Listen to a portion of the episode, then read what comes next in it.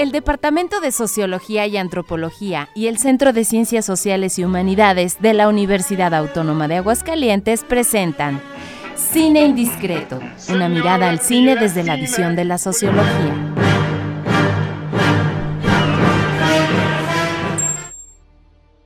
Hola, hola, ¿qué tal? Muy buenas tardes para todo nuestro auditorio y amigues sin indiscretos. Les saludamos una vez más desde el 94.5 de FM, desde el edificio 14 de esta flamante ciudad universitaria, desde los medios conectivos este martes 5 de diciembre, en donde ya, ya huele a posadas, ya huele a Navidad. Sí. Ya todo se está poniendo padre, amigo. Ya, este, el espíritu navideño ya se está haciendo presente. Hay personas que ya desde antes, amigo. Sí, Tengo unos vecinos que eh, tenían Desde sus mediados de noviembre. tenían sus figuritas de este de fantasmitas y al otro día ya tenían los, Lo los adornos. Dije, ah, caray.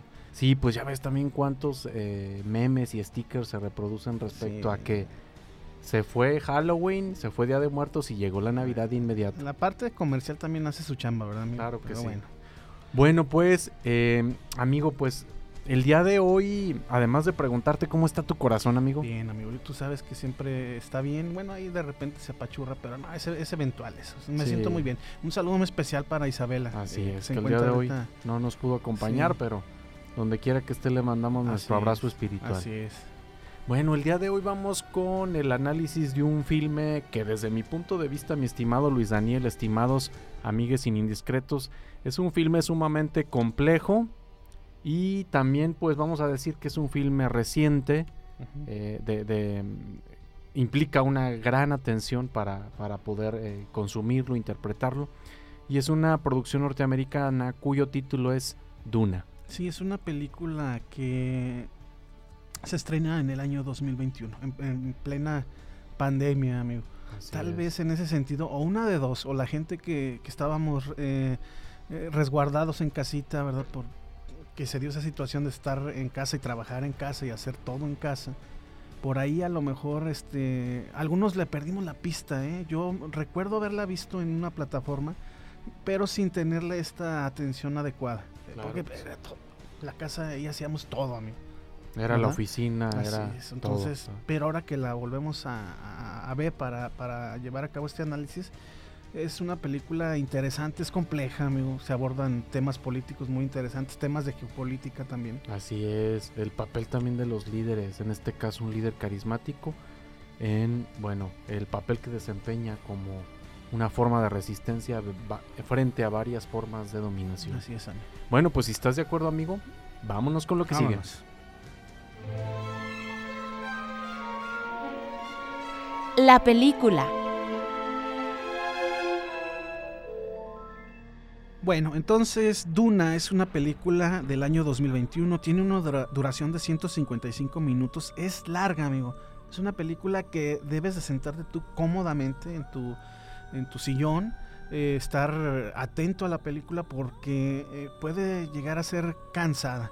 Así O sea, es. son 155 minutos, una historia que se va extendiendo, ¿verdad? Se va desarrollando poco a poco, lo cual nos hace pensar que va a haber una eh, secuela o varias secuelas de esta, de este, de esta primera parte. Sí. Eh, el director es Denis Vi- Villeneuve, ¿sí?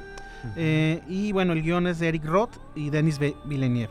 El reparto eh, es Timothy Chalamet como Paul Atreides, ¿sí? Rebecca Ferguson como Lady Jessica, Oscar Isaac como el Duque Leto Atreides, ¿sí? Y un elenco multiestelar, amigo. Es muy fuerte el elenco en ese sentido. Eh, ¿De qué trata eh, Duna? Eh, una breve sinopsis. En el año 10.191, el desértico planeta Arrakis, feudo de la familia Harkonnen, desde hace generaciones queda en manos de la casa de los Atreides, por orden, del emperador. Con ello le cede la explotación de las reservas de especia, la materia prima más valiosa de la galaxia, necesaria para los viajes interestelares y también una droga capaz de amplificar la conciencia y extender la vida. El duque Leto, la dama Jessica y el, y el hijo de ambos, Paul, llegan a Arrakis con la esperanza de mantener el buen nombre de su casa y ser fieles al emperador. ¿Sale? Pero pronto se verán envueltos en un trama de traiciones y engaños que los llevará a cuestionar su confianza entre los más allegados. Así es, una amigo. Pues interesante. Así es, sin duda nos ponemos en un contexto intergaláctico, ¿verdad? Sí. Bastante intergaláctico y como bien lo dices, complejo. Fíjate que, no obstante, yo creo que uno de los temas por ahí más centrales de esta película es, digamos, esta, eh, este transitar del personaje en la construcción social e histórica de su carisma, en este caso el carisma encarnado en Paul Atreides, quien eh, pues va a transitar la posesión del poder a través de un proceso eh, en el que participan ahí muchas, muchos actores sociales y bueno, ellos lo van habilitando y poniendo a prueba para asumir este poder, pero fíjate, es un poder con responsabilidad.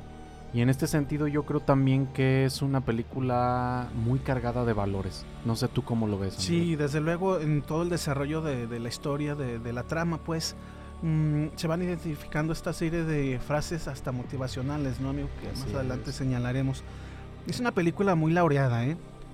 Ganó seis premios Oscar en el 2021, incluyendo Mejor Fotografía y Banda Sonora, además de 10 nomina- nominaciones, amigo. Eh, en el 2021 también, eh, en el Globo de Oro, tuvo tres nominaciones. Es una película muy, muy premiada, amigo. Mm, para los que son fanáticos de la ciencia ficción, amigo, es resulta interesante y, y desde luego que la van a, a valorar. Pero para hay personas que la parte de la ciencia ficción no les atrae, amigo. Fíjate que ahora que lo mencionas a mí hay un recurso estético que me llamó muchísimo la atención y es explotar el- el- la belleza que está detrás de un paisaje como el desierto. Eh, el desierto, pero además eh, de día, de noche, eh, digamos, haciendo juego con la luna. En este caso son dos lunas. A mí me parecieron este, Sí, la fotografías parte- muy la hermosas. fotografía es muy hermosa. Así es. Y, y siempre muy, muy, muy consistente y consecuente. O sea, no hay, no hay cambios drásticos de, de- de- luz, pues. O sea, siempre es tenue, tenue, tenue. sí. Así es. Vintage, le, le llaman vintage. Sí, sin duda yo creo que eh, a nivel estético muy Es muy- bella, muy muy bella. bella. producción. Muy bien, pues si están de acuerdo, vámonos, con, lo que sigue.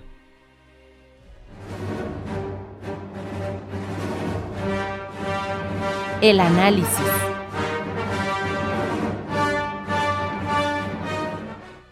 Bien, pues vámonos con el análisis. Yo quisiera proponer, eh, estimado Luis Daniel Cueto, estimado auditorio, estimados sin indiscretos, eh, retomar nuevamente el- el- los conceptos beberianos. Yo creo que esta película da mucho para un análisis sociopolítico eh, en el sentido de entender el poder en sus múltiples dimensiones, pero también en el sentido de entender la importancia que tiene el carisma, eh, a- aún Así en es. una época como esta. Mm, fíjate, eh, algo muy llamativo es entender que generalmente los héroes épicos en este tipo de historias aparecen legitimados por la fuerza, ¿no? E- Este tipo de líder bragado que, que se hace con la guerra. No obstante, acá tenemos un tipo de líder que es muy intuitivo, que es muy emocional, Sí. que tiene muchos eh, matices y que me, me pareció un personaje muy, muy, muy padre, Y muy que está bien en logrado. constante construcción, ¿no, amigo? Como Así que su- hasta su propia identidad está reconociendo que tiene estas potencialidades, esta capacidad de, de anticiparse a hechos mediante sueños, por ejemplo. Así es, es un muy elemento- observador de su entorno social, eh, muy, al, muy al tanto, ¿no? Muy Así humano, es. muy humano. Así es, así Sí. es. Sí, yo- yo creo que eh, es algo que también llama la atención, que nos presentan un, un tipo de líder más, bien lo dices, más humano.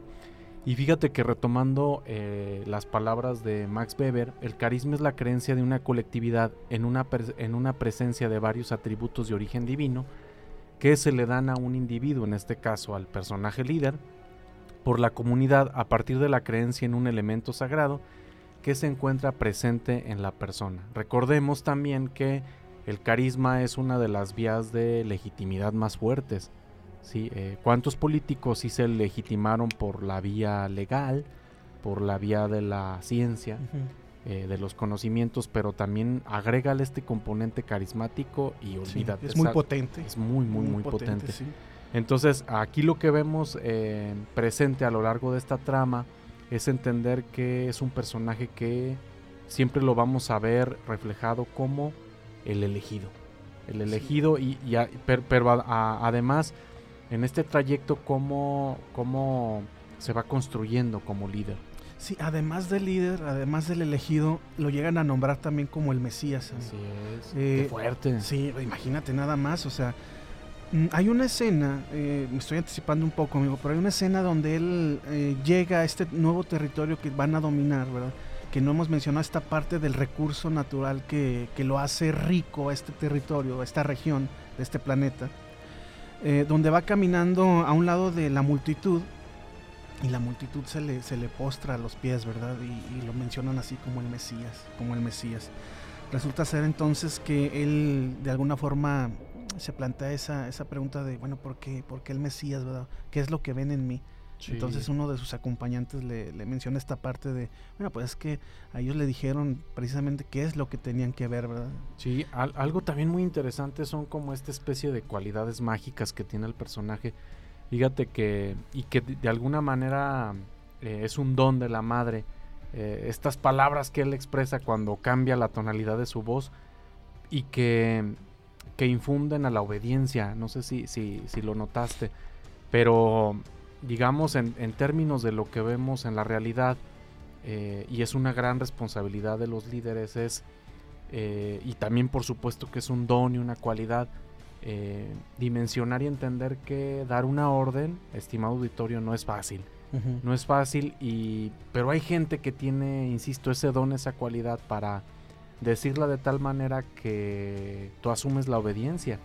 Entonces, eh, aquí lo que yo quisiera retomar es esta idea de lo importantes que siguen siendo los líderes en la actualidad y de cómo son necesarios para el control de las, de las, de las masas, eh, para, digamos, tener un, nivel de influencia positiva en, en, la sociedad. Y, digamos, aquí de manera alegórica, ¿verdad? Aparece eso y fue algo muy, muy interesante. Yo creo que saber dar una orden, no cualquiera tiene esa cualidad, ¿verdad? Porque hay, habemos personas que nos disgustamos, nos molestamos o tomamos de tal o cual manera cuando se nos da una indicación pero hay gente que te lo dice tan de una manera tan especial que como que hasta te da gusto, no sé. Claro, amigo. Oye, por otro lado, me gustaría también eh, resaltar esta situación de la parte, eh, bueno, pues se puede decir geopolítica, ¿no? El entender de que hay acuerdos políticos, hay, hay acuerdos en los cuales, este, con el afán de eh, de alguna forma potencializar el desarrollo económico de una región, eh, se pretende llegar a acuerdos entre dos culturas, dos naciones, por ejemplo, amigo. Y aquí rescatamos eh, a los Fremen, que son una tribu muy especial de, las dunas, de la región de las dunas de este planeta, porque pues se consideran como peligrosos y, y poco confiables. Entonces, los Atreides, por órdenes del emperador, son este, los abocados a mantener ahí el orden, a tomar el control político y económico de, esta región. Hay un acuerdo, pero luego, desde luego, no es tan sencillo, amigo. En la parte política no es tan sencillo eh, lograr estos acuerdos porque hay otros grupos de interés respecto al, a, este recurso, ¿no? Que implica pues, un poderío económico, por ejemplo. Fíjate, a propósito, ahorita que estamos en una época de conflictividad internacional, Luego tenemos una visión, digamos, demasiado simplista de los conflictos. Entonces cuando tú tienes ya el contacto, en este caso eh, lo que vemos en la película es el papel que tienen los, los Freeman, mm, te conoces como, como otra perspectiva, otra arista de cómo ven ellos la problemática. Entonces e, esto es algo bien interesante porque entonces la opinión que tenemos sobre un conflicto cambia totalmente, ¿no? Cuando, cuando tienes esa posibilidad de ver el punto de vista de alguien que aparentemente tiene un papel secundario o alguien que, tiene un papel ahí como de encubridor o de mediador. Entonces es algo muy interesante la, la conflictividad, este, eh, porque lo que estamos viendo ahí es una metáfora de lo que ocurre a nivel social ¿verdad? Esta conflictividad eh, tiene, por supuesto, su nivel de complejidad y hay que ver todas estas, todas estas pequeñas aristas que nos hacen verlo pues de manera más plural, insisto. y también recalcar esta parte del, del mundo de, la política y las armas y estrategias que se utilizan, las armas legales e ilegales, las traiciones, amigos, los, eh, por ejemplo, la traición del, del doctor el doctor de la familia, Así es. de los de los este Los entregó Atreides, prácticamente. Sí, así es. Cuando nadie pensaría que, que un aliado, un, un allegado a la familia sería capaz de eso, pues en la política sucede así. Sí, fíjate que, bueno, a mí algo que me llamó tremendamente la atención es que finalmente el personaje de Paul eh, termina siendo eh, transformado. O sea, eh, él, digamos, se presenta como, como, como un, una- un duque, ¿verdad? Eh, alguien con, con esta categoría. eh, pero digamos, en este contexto, él termina por convertirse eh, y a, adoptar y aceptar, digamos, esta cultura que vemos retratada en el filme respecto al, a vivir la vida en el desierto. Entonces es algo muy interesante, ¿no? Pareciera como alguien que tenía una vida resuelta muy cómoda, pero como siendo parte del elemento conquistador termina siendo conquistado. No Oye, sé si, lo notaste. Y me recordó un poco hablando de nuestra historia mexicana, un poco a Maximiliano de Habsburgo, ¿no? Cómo llega este sin conocer el territorio, sin conocer la cultura y todas las situaciones que vive aquí.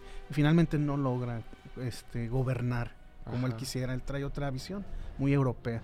Me, me, me- un poco me, me acordé de esta, de esta etapa de nuestra, Sí, de nuestra hay, historia. hay muchos casos en la historia de cómo sí. los conquistadores se convierten en ¿Te conquistados. acuerdas de la, la película de Cabeza de Ah, Vaca? sí, sí, Por ejemplo, cómo ahí- no. está en el tintero, amigo. Sí, Esa también es muy no interesante. la hemos analizado Sí, también. sí, sí, sí. Y bueno, amigo, también esta parte de... Me, me ap- aprecio mucho cómo el entorno geográfico, el territorio donde se realizan los asientos humanos, eh, empiezan entonces a generar una, una cultura en torno a la sobrevivencia de, la misma especie o la misma sociedad. Y veo esta, esta, esta escena de cómo cuidan la- las, palma- las palmeras, amigo. Ca- cada que determinado horario le tienen que este, Está regando. está regando y es el mismo jardinero por mucho tiempo, o sea, y la explicación que le da a Paul, se me hace muy interesante todo esta, este entorno sociocultural. Sí, fíjate que eh, eso se, se enclava directamente con temas de, ya lo dijiste tú, de sobrevivencia, pero también de temas de ecología y de cómo eh, la acción política en este caso implica considerar esas variables, por supuesto, para la supervivencia de la especie. Así es. Mm, viene, yo estoy seguro viene una secuela, creo que ya viene, ya está, ya está, este, para la- me parece que para el 2024. Eh, vamos a verla, amigo. Vamos a verla. nos compramos las palomitas y, y la vemos porque vale la pena verla en es. cine, en cine. Así es. Bueno, nos están acá haciendo ya la señal. Ya, entonces, Miguel, ¿están, Miguel de, ya nos está haciendo señas así medio raras, ¿están de acuerdo? Entonces, vámonos con lo que sigue.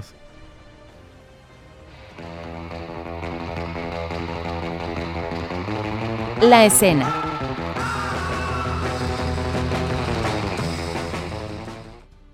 Bueno, eh, la escena, la escena que yo elijo de, de Duna, mm, es una escena muy corta, amigo, pero hay que detectar, eh, ser observadores porque la película está llena de, de- de mensajes, de citas eh, motivadoras, amigo. Y una de estas eh, citas me llamó mucho la atención, en el cual eh, el Paul, que es el, el- el- el, este, el heredero al, al poder, ¿verdad? de alguna forma le hace mención a, a su uno, uno de sus allegados, no recuerdo el nombre, que es el actor este de Aquaman. eh, no recuerdo el nombre, luego te lo menciono. Sí, sí, sí lo ubicas, ¿verdad? Sí. Por ahí debe, mira, por ahí debe de andar. Este, bueno, a él le hace una mención de, de- de un sueño peligroso en torno a, a su vida, que- en el cual se pone en peligro la vida. Y él le responde con una cita que, que la verdad es muy interesante. A mí se me hace muy, muy, este, muy fuerte, muy poderosa ese, ese, este, esa frase, la cual él le contesta de la siguiente manera. Los sueños son buenas historias, pero todo pasa cuando estamos despiertos. Entonces, se me hizo muy interesante esa respuesta, amigo. Hay que materializar a veces los sueños, ¿verdad? Así es. Hablando positivamente. Sí, Es sí, un- sí. se- hablaba de una tragedia. I saw you lying dead, fallen in battle. Felt like if I had been there, you'd be alive.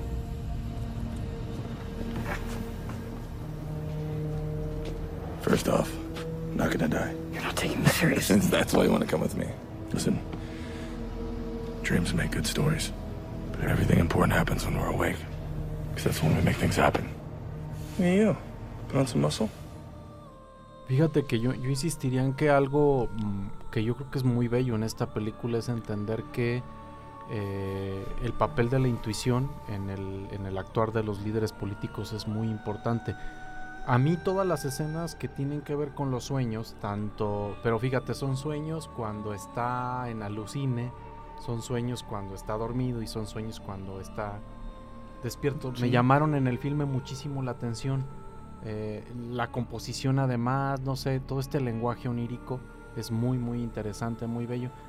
Eh, y yo lo que quisiera rescatar de todo esto es entender que mm, todo este conjunto de sueños remiten un proceso de adaptación y de apropiación de la cultura, en este caso de los Freeman, a él mismo. O sea, por eso te insistía, yo les insistía tanto al auditorio que yo lo que veo es que él se dejó conquistar, se dejó seducir por, esta cultura que además es este es bella, es misteriosa, es interesante. Sí, ¿no? dan ganas como de conocer más de, de- de- Sí. de estas culturas, ¿no? No, no sé si lo pensaste, pero yo cuando veía los trajes estos y la manera como guardan la humedad del cuerpo, Sí. cómo se van hidratando, cómo respiran, decía yo, ah, yo creo que los árabes así le hacen. Sí, y y desde luego tiene una explicación científica, ¿verdad, Claro. O sea, el por qué utilizar esos trajes. Claro, y además entender que el cine también es un reflejo de lo que pasa en la sociedad y esta película nos deja entender esa cultura.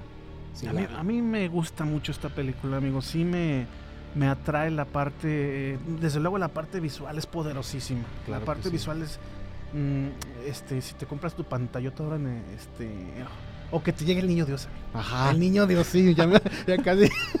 de 70 Pídesela, pídesela al niño Dios y ahí se ve genial, amigo, se ve espectacular.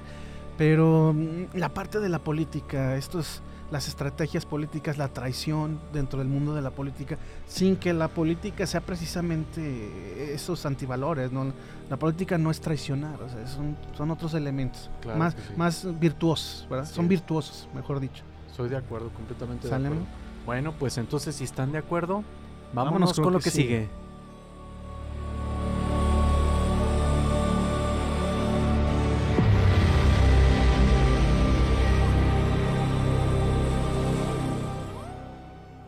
Bien, pues casi casi ya para finalizar, estimados au- auditorio, estimados amigos sin indiscretos.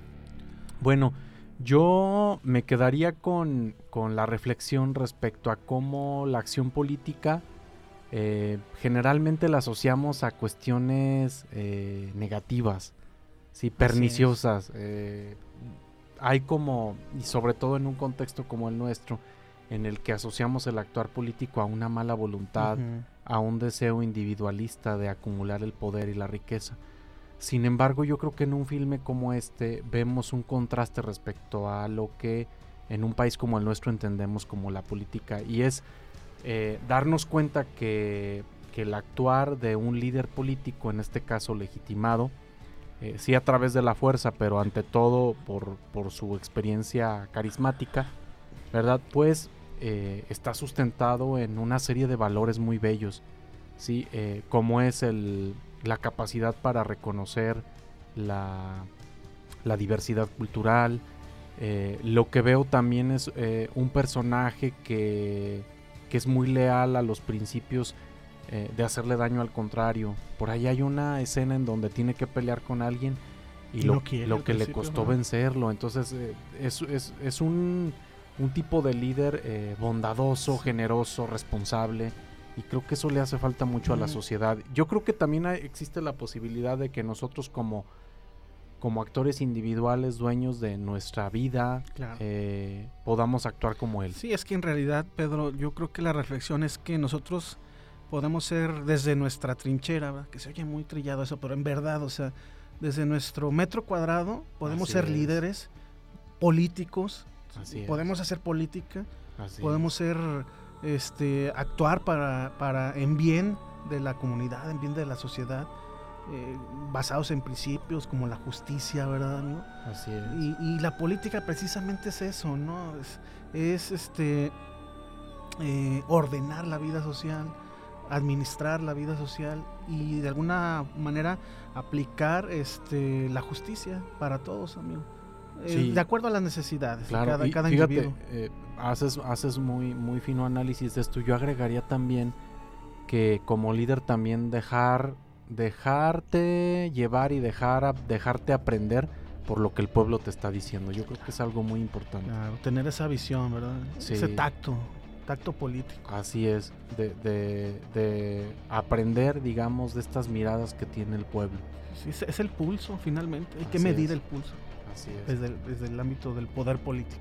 así Muy bien, es. amigo. Bueno, pues ya casi para despedirnos, miren, decirles en la próxima emisión, ay, vamos con un clasicazo Sí. que es de mis favoritos. Eh, sí, hasta te cambió el semblante, amigo, ¿no? Hasta me cambió el Tus semblante. ojitos pispiretos. Sí, fíjense que es una película que hemos utilizado bastante. eh, se llama El Evangelio de las Maravillas. Sí. Es una película mexicana.